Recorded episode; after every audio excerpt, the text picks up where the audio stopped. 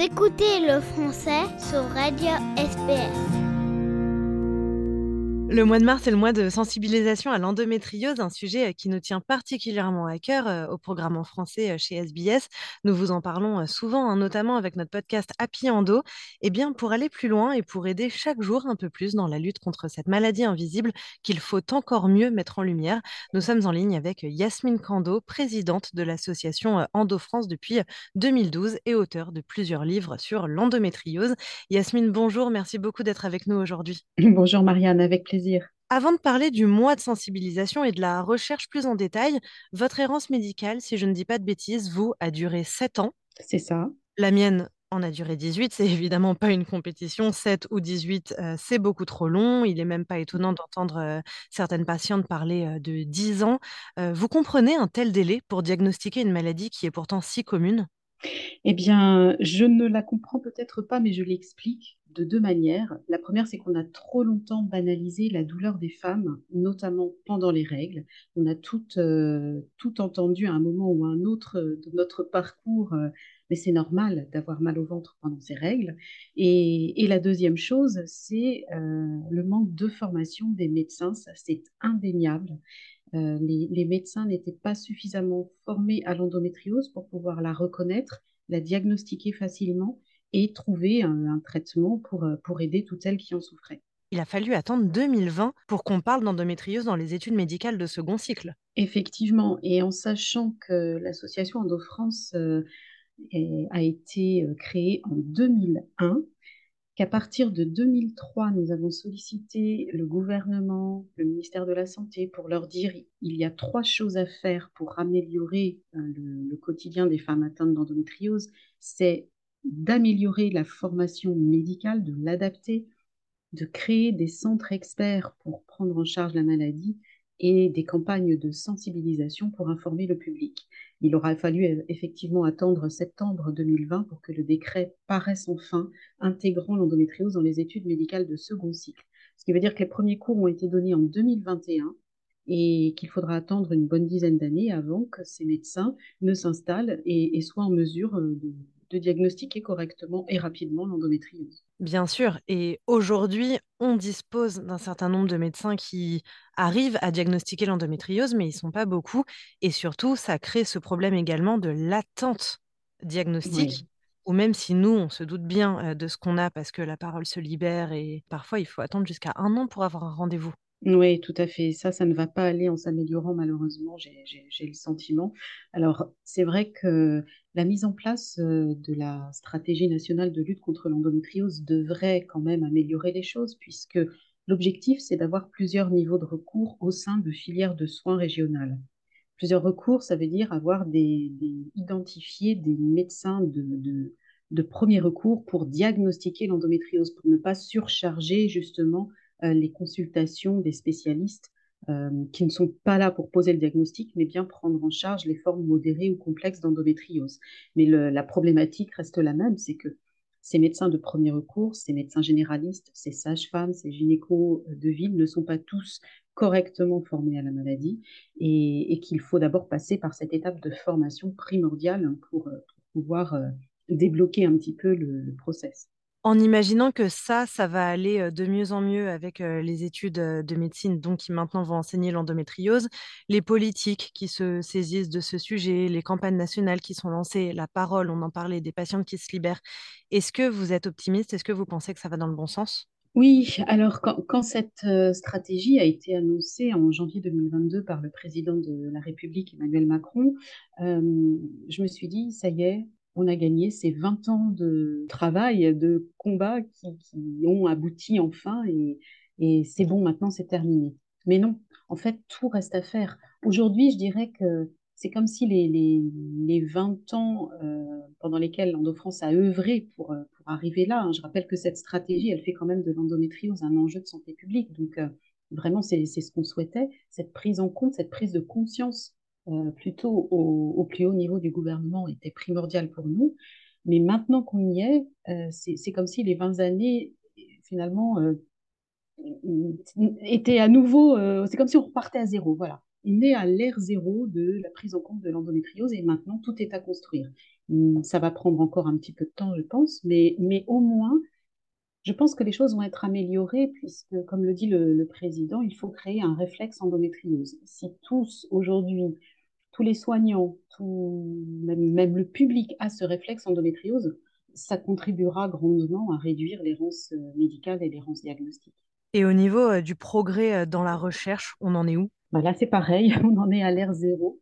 Depuis 2016, notre association, grâce aux dons qu'elle reçoit, et en particulier grâce à notre marraine, l'actrice Laetitia Milo, nous avons pu verser plus de 308 000 euros à différentes équipes médicales qui travaillent sur la recherche endométriose. Ça, c'est important parce que si on regarde un projet de recherche, ça n'est pas grand-chose ça permet aux équipes médicales de démarrer leur projet et de pouvoir prétendre à des financements plus importants.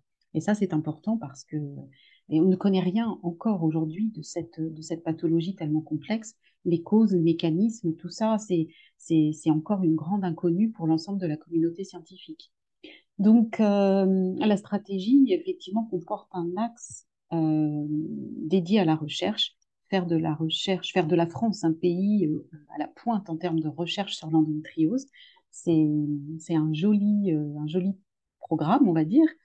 Euh, j'ai pu rencontrer il y a, il y a trois jours la, ministre de l'enseignement supérieur et de la recherche et elle est venue visiter des laboratoires, notamment au sein de l'Institut Cochin et de l'INSERM à Paris.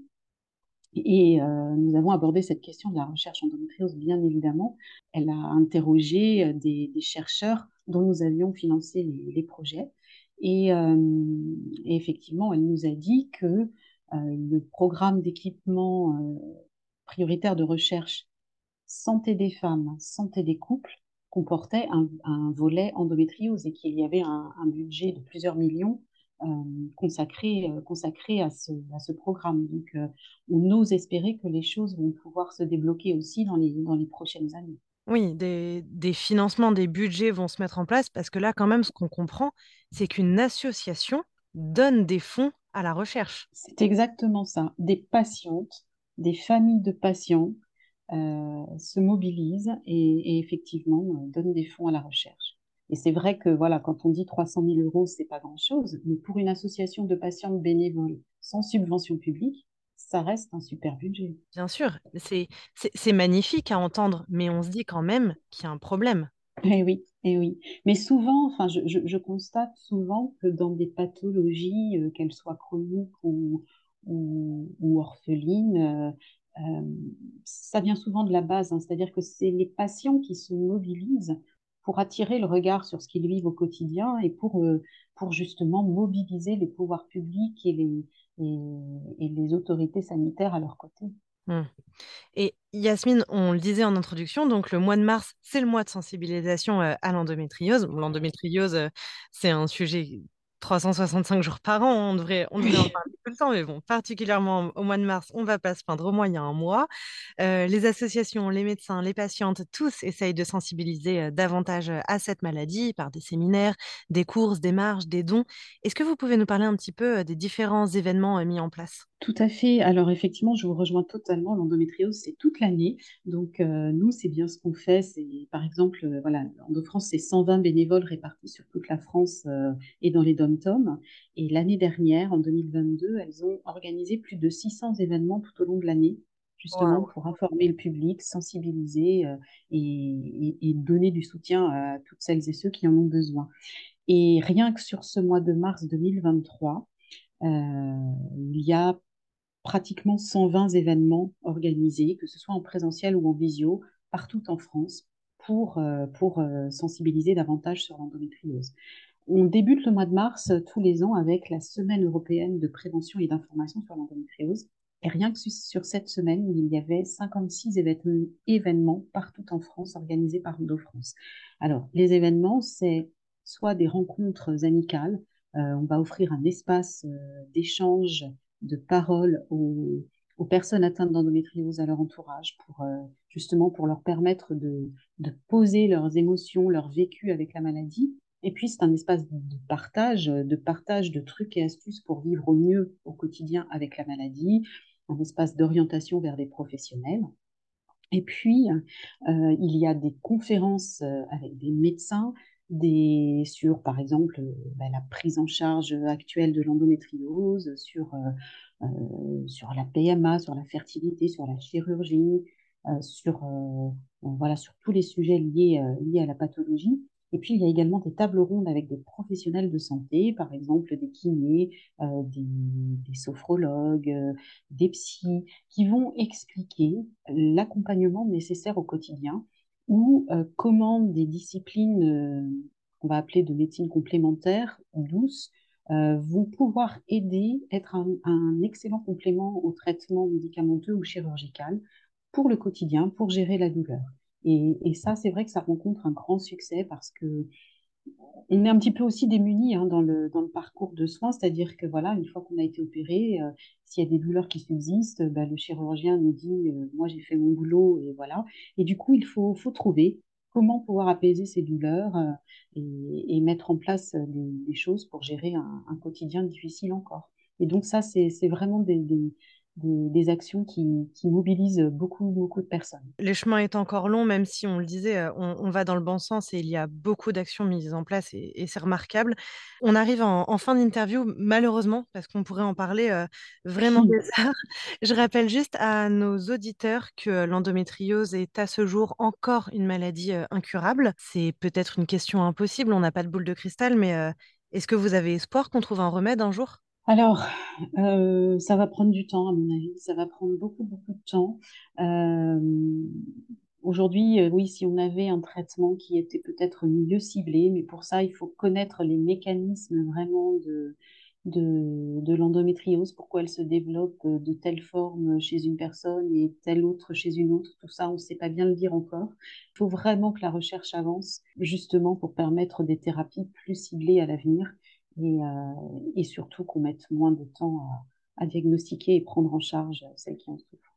Eh ben, on croise euh, les doigts et on espère euh, un jour arriver à, ce remède. Yasmine Kando, je rappelle, vous êtes présidente de l'association Endo France. merci beaucoup pour votre temps. Merci à vous. Et pour euh, nos auditeurs, si vous avez euh, aimé cette interview ou si vous voulez euh, en savoir davantage sur l'endométriose, eh bien, il y a notre podcast Happy Endo que vous pouvez retrouver sur notre site internet sbs.com.au et sur toutes les plateformes de podcast. Merci beaucoup, Yasmine. Merci, Marianne. Vous pouvez nous écouter quand vous le souhaitez. Téléchargez émissions, interviews et actualités à la demande. Visitez la page sbs.com.au slash French.